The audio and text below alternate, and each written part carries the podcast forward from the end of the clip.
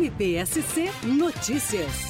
O que você acharia de um apartamento de luxo ser indicado por um condenado como local para uma terapia? Aqui na comarca de Itapiranga, uma pessoa que cumpre pena em regime aberto pelo cometimento dos crimes de fraudar uma dispensa de licitação e de pecular, pediu autorização judicial para realizar uma terapia complementar para tratamento da sua saúde na cidade de Balneário Camboriú no mês de dezembro de 2022. Apesar do Ministério Público ter sido contrário ao pedido, a autorização para a realização da terapia foi concedida, mas, posteriormente, quando o apenado foi provocado para comprovar como ela ocorreu, ele não conseguiu. Na verdade, descobriu-se que ele não realizou qualquer terapia, mas sim permaneceu vários dias em um apartamento de luxo com diárias de quase dois mil reais na companhia de amigos e de familiares. Diante disso, após uma audiência de justificação e a pedido do Ministério Público aqui da comarca, o apenado teve seu regime prisional regredido para o semiaberto, por ter induzido o juiz a erro ao afirmar que a viagem tinha como objetivo a realização de uma terapia, quando na verdade apenas passou férias em um destino turístico turístico no litoral catarinense. Essa decisão vem reforçar que uma pena criminal deve ser corretamente cumprida e é ativamente fiscalizada pelo Ministério Público, e que aqueles que não demonstram o senso de responsabilidade suficiente para permanecer no regime aberto podem ter o seu regime prisional agravado para o semiaberto